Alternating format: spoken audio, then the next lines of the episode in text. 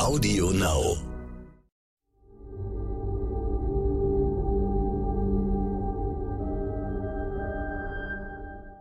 Es ist Dienstag, der 16. August. Hallo und herzlich willkommen zum Stern-Podcast Ukraine die Lage mit Carlo Massala, dem Politikprofessor und Militärexperten von der Bundeswehr-Universität München. Und mit mir, Lorenz Wolf Stettenchen vom Stern. Ich berichte seit mehr als 25 Jahren über Themen aus Politik und Wirtschaft. Und wie Sie vielleicht schon vergangene Woche gehört haben, vertrete ich hier meinen geschätzten Kollegen Stefan Schmitz. Denn unser Podcast macht keine Urlaubspause. Die Lage ist weiter ernst. Reden müssen wir heute noch einmal über die Situation am Atomkraftwerk Saposchija. Herr Massala, die Nuklearanlage ist weiter unter Beschuss. Die Ukraine und Russland beschuldigen sich gegenseitig dafür verantwortlich zu sein. Der ukrainische Präsident Zelensky hat in der Nacht erneut vor einer möglichen nuklearen Katastrophe gewarnt, die auch die Staaten der Europäischen Union treffen könnte. Er hat wörtlich gesagt, alles hängt nur von der Richtung und der Stärke des Windes ab. Dass Putin mit unserer Atomangst spielt, kannten wir schon. Aber was ist hier das Kalkül von Zelensky? Ich glaube, das Kalkül von Zelensky ist es, ähm, die Front der 42 Staaten, die die ukrainische Forderung unterstützen, dass dieses Atomkraftwerk an die Ukraine wieder übergeben werden soll, äh, zu stärken und zu erweitern. Äh, und den Druck auf die Russen aufzumachen in, in diese Richtung. Also er hat ja recht. Ne? Es, hängt sozusagen von den Windverhältnissen ab, wohin ein möglicher ähm, womit, wohin eine mögliche radioaktive Wolke ziehen würde. Und das könnte genauso nach Europa sein äh, wie nach Russland rein. Es könnte aber auch sozusagen je nach Windverhältnisse auch ein bisschen Russland und ein bisschen Europa sein. Also egal wie. Ich denke, Zelenskys Intention ist es hier, ähm, die Front derjenigen zu erweitern und zu stärken, äh, die die ukrainische Position vertreten, auch international, dass die Russen dieses Atomkraftwerk der Ukraine zurückgeben sollten und damit aus dem Konflikt äh, rausziehen sollten. Ähm, das ist, glaube ich, der wesentliche Punkt, äh, den Zelensky hier verfolgt. Am Wochenende haben 42 Staaten und die Europäische Union den sofortigen Abzug der Besatzungstruppen aus der Nuklearanlage gefordert, also so wie Zelensky sich das auch wünscht. Die Stationierung von russischen Militärs und Waffen in der Atomanlage ist inakzeptabel, heißt es in dieser Erklärung. Denken Sie, dass Putin so etwas noch beeindruckt? Nein, Putin wird sowas überhaupt nicht beeindrucken. Also ähm, wenn die Informationen, die verfügbar sind, richtig sind, dann ähm, ist ja die Intention, mit diesem äh, Kraftwerk ähm, die Krim zu beliefern und damit die Ukraine auch abzuschneiden von, von dieser Versorgung.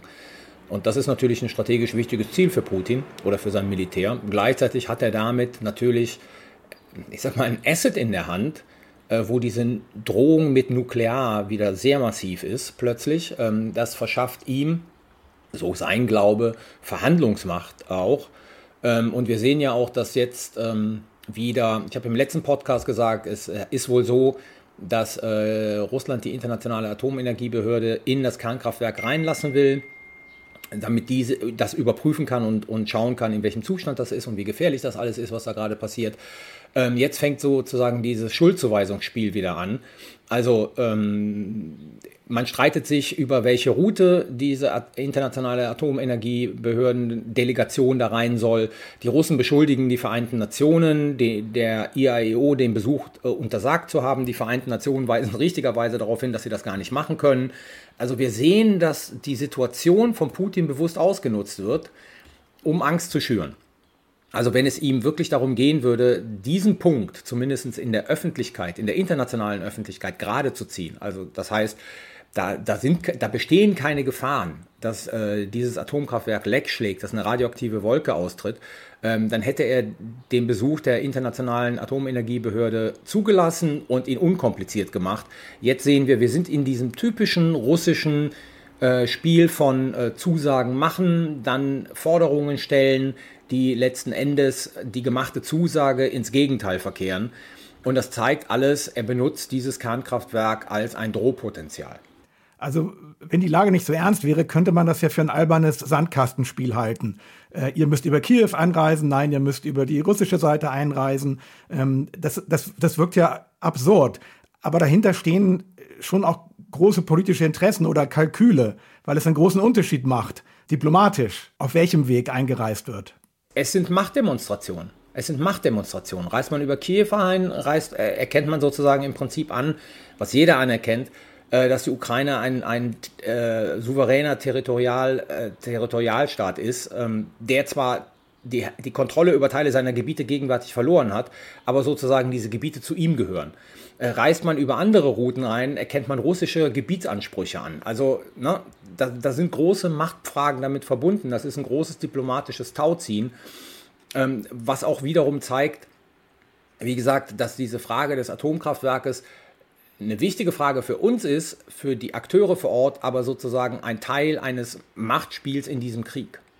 Wenn wir nochmal auf Putin und seine Rolle schauen. Wir lesen gerade jetzt viele Berichte, ein Jahr nach dem Abzug des Westens aus Afghanistan. Wie, das war ja ein ziemliches Debakel. Ähm, und einzelne Kommentatoren vertreten die These, dass das Verhalten des Westens in Afghanistan Putin erst ermutigt hat, nach der Ukraine zu greifen. Gibt es da einen Zusammenhang?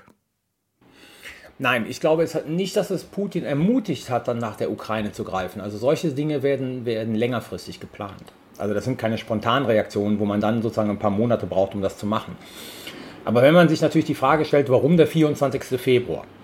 Also warum nicht schon am 13. Dezember des Jahres vorher? Warum nicht erst am 12. März? Ähm, dann kann man durchaus die Auffassung vertreten, dass die Wahrnehmung äh, Putins und sozusagen seiner Umgebung war, dass der Westen extrem geschwächt ist. Also dieser chaotische Abzug aus Afghanistan, die doch schwache Position äh, von Joe Biden inneramerikanisch, also in dieser hochpolarisierten Gesellschaft, in dieser hochpolarisierten politischen äh, Situation, die deutschen Bundestagswahlen im, im sozusagen ähm, Anmarsch und gleichzeitig äh, dann halt auch der Wechsel in der Regierung. Ähm, die bevorstehenden französischen Präsidentschaftswahlen. Also alles so Situationen, wo man darauf hätte spekulieren können, der Westen ist zu sehr mit sich selbst beschäftigt, ist zu geschwächt, als dass er jetzt in der Lage ist, entscheidend und hart zu reagieren auf eine mögliche Invasion. Und von daher glaube ich schon, dass dieses Datum im Februar der Gestalt ausgewählt worden ist, dass man sagt, das ist so eine strategische Rahmenbedingung, unter der man annimmt, man kann eine militärische Operation machen und die Reaktion wird nicht so hart und so entschlossen sein, äh, wie möglicherweise sie ein halbes Jahr vorher noch gewesen wäre, also als Erwartung, weil der Westen halt geschwächt ist. Also vor allen Dingen natürlich auch nach dem Abzug, nach diesem katastrophalen, chaotischen Abzug aus Afghanistan, hat die Bevölkerung ohnehin verspürt kein Interesse nochmal am militärischen Aktivismus irgendwie. Ähm, das spielt alles in die Entscheidung sicherlich mit rein. Lassen Sie uns zum Schluss nochmal nach Deutschland gucken. Mit einem Sonderfonds von 100 Milliarden Euro will die Bundesregierung die Ausrüstung der Bundeswehr auf Vordermann bringen. Nun wird in einer Studie vorgerechnet, dass Deutschland trotzdem nicht die Zusagen gegenüber der NATO erfüllen wird. Nach den NATO-Vorgaben sollen ja zwei Prozent der Wirtschaftsleistung für Verteidigung ausgegeben werden. Wie peinlich ist das? Ach, sagen wir mal so, diese, diese 2%-Diskussion ist natürlich ein unglaublicher Fetisch in der deutschen Debatte. Ja, weil sie sich wirklich äh, auf die Punktlandung bei 2% konzentriert. Ähm, ich habe immer die Auffassung vertreten, wir sind, diese, äh, wir sind diese Verpflichtungen eingegangen und wir sollten sie erfüllen.